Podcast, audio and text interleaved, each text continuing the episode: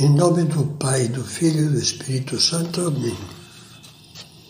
Vinde, Espírito Santo, enchei os corações dos vossos fiéis e acendei neles o fogo do vosso amor. Enviai o vosso Espírito e tudo será criado e renovareis a face da terra. Mais duas meditações breves sobre atitudes humildes. Dois amores. Santo Agostinho dizia que há dois amores que dividem a humanidade. Escreve no livro A Cidade de Deus. Dois amores fundaram duas cidades. O amor a si mesmo até o desprezo de Deus gerou, gerou a cidade terrena, mundana. O amor a Deus até o desprezo de si gerou a cidade celeste. Não é uma divisão radical. Entre as duas cidades, numa terra média, morna e indefinida, há muitas outras nuances, mas a imagem das duas cidades é expressiva. Os da primeira cidade, os mundanos, vivem dominados pelo amor a si mesmos. Tudo tem que contribuir para a ambição deles, para a importância e a glorificação deles, para o prazer deles, para o domínio deles, para a tranquilidade deles.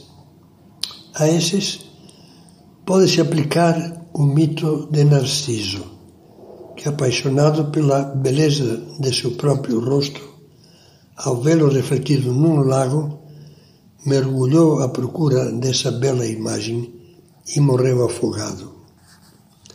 É triste trancar-se na cidade do egoísmo, porque nela, se não nos corrigimos, acabaremos afogados no poço, no poço do nosso eu. São José Maria mencionava entre os sinais desse tipo de soberba os seguintes: o desejo de se tornarem o centro da atenção e estima de todos a preocupação de não ficarem mal, não se resignarem a fazer o bem e desaparecer. Isto é, não saberem prescindir de louvores e reconhecimentos. E ainda acrescentava como sinal deste mal: não és feliz porque ficas ruminando tudo como se sempre fosses o centro. É que te dói o estômago, é que te cansas, é que te disseram isto ou aquilo. Experimentaste pensar nele, em Deus, e por ele nos outros? Um amigo meu, matemático, um pouco cartesiano, que gosta das ideias claras e distintas, como dizia Descartes, dizia que a solução para sermos humildes consiste no DNA e não era o DNA de que falam os geneticistas. Explicava que para, esse, para ele essa sigla significava detectar as necessidades alheias, DNA. Naturalmente, trata-se de captar e procurar atender o melhor possível a essas necessidades, que podem ser variadíssimas e não faltam em nenhum dia.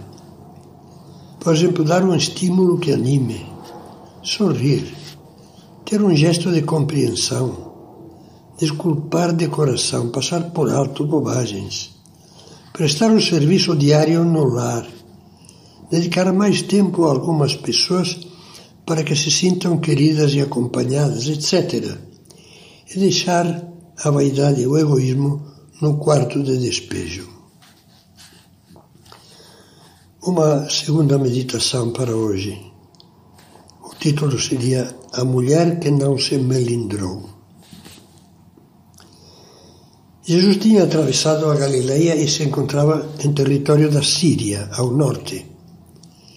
Queria permanecer ali discretamente, apenas, apenas por um tempo, mas não conseguiu ficar ignorado. Logo em seguida, uma mulher cuja filha tinha um espírito impuro, diz o Evangelho, ouviu, ouviu falar dele.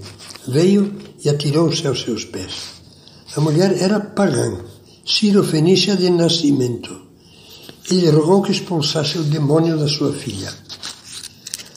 A reação de Jesus nos deixaria desconcertados se não soubéssemos que ele conhecia perfeitamente o que havia nos corações e sabia muito bem o que ia fazer.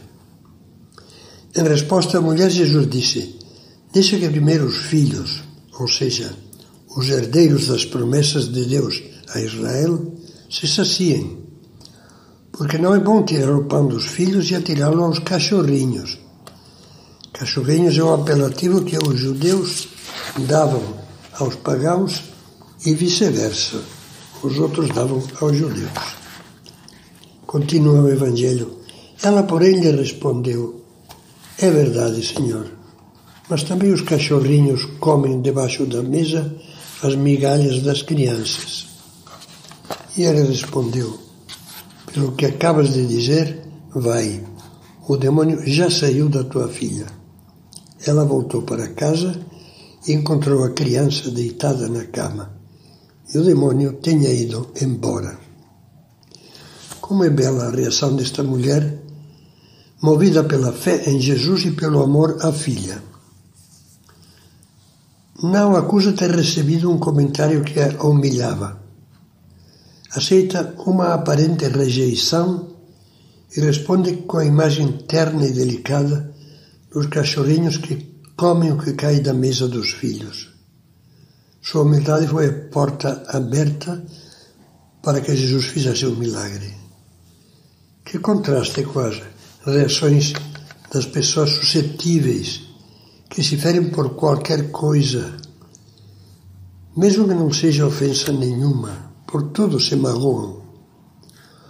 São José Maria dizia, escreve melhor, os pobrezinhos dos soberbos sofrem por mil e uma pequenas tolices que o seu amor próprio agiganta e que aos outros passam despercebidas.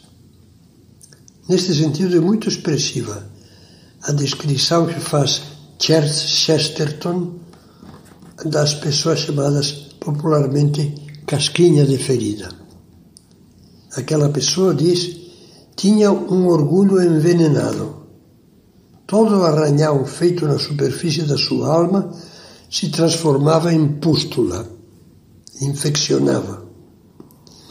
Pensando no exemplo dessa mãe Ciro-Fenícia, eu convidaria os casais a refletirem, de olhos postos em Jesus. Humilhações bem menores do que essa têm levado marido e mulher a ficar profundamente feridos em seu amor próprio, com o coração inundado de raiva, de amargura, de desejos de revidar, de causar ao outro uma ferida ainda maior, atitudes que podem infectar o amor e até conduzir a uma ruptura talvez irremediável. Irremediável. Seria melhor calar, rezar, humilhar-se um pouco e pedir perdão, sem se reservar o direito de só aceitar as pazes até que o outro, que quase sempre teria a culpa, tome a iniciativa. A humildade unida à oração e à grandeza de alma de alma pode curar tudo. Parece que rebaixa, mas eleva. Jesus diz: todo o que se exalta será humilhado, e quem se humilha será exaltado.